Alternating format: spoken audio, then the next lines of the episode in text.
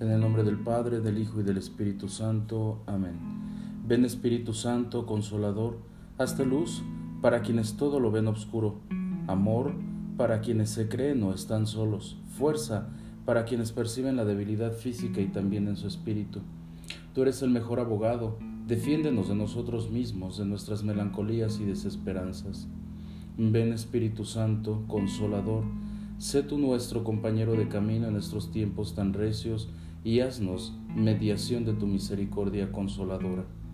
Es un gusto volver a compartir con ustedes esta reflexión y la liturgia nos propone el Evangelio de Lucas del capítulo 4 de los versículos del 1 al 13. Jesús, lleno del Espíritu Santo, regresó al Jordán y conducido por el mismo Espíritu, se internó en el desierto, donde permaneció durante cuarenta días y fue tentado por el demonio.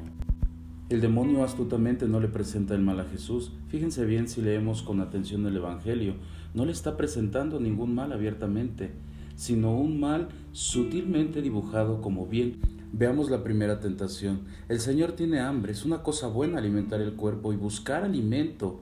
Y el demonio se lo ofrece. Dile esas piedras que se conviertan en pan. Es un bien pero lo quiere poner a prueba, es decir, quiere que a toda costa se vea una manera extraordinaria de una acción de Dios para quedar convencido de que Dios está con él. Pero Jesús ya estaba convencido de que el Padre no lo dejaría solo y por eso vence esa tentación. La segunda tentación es el poder. En esta vida, para poder ejercer nuestras actividades necesitamos algún tipo de poder, poder económico, educativo, moral, y el demonio se lo ofrece a Jesús, él también lo rechaza, porque le dice claramente que solamente es el poder de Dios el que cuenta. Le responde con la palabra de Dios, solo al Señor tu Dios adorarás, y de él entonces vendrá todo lo que tú necesitas.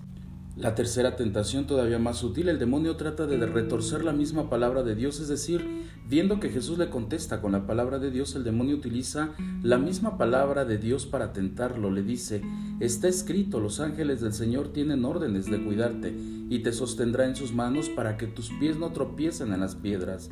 Pero Jesús nuevamente no cae en la tentación y responde, también está escrito, no tentarás al Señor tu Dios. Si pudiéramos extendernos en nuestra reflexión, veríamos claramente que el punto clave es la fe que tiene Jesucristo en Dios nuestro Padre. Es una confianza infinita en su amor que nos ha creado, que nos protege, que nos cuida, que nos provee. Entonces estaríamos con la misma fortaleza espiritual que tuvo Jesús en el inicio de su ministerio. Pidámosle al Señor que fortalezca nuestra fe y que a través de esta experiencia que tenemos en el contacto con la palabra nos dé esa fortaleza necesaria para continuar en este itinerario cuaresmal. Solo una vida de servicio humilde a los necesitados manifiesta y difunde su amor. Soy el Padre Juan Carlos Calderón Cardoso, formador en el Seminario de Tlanepantla, y saludo con mucho cariño a nuestros familiares, amigos y bienhechores. Que pasen un excelente día y no olvides sonreír.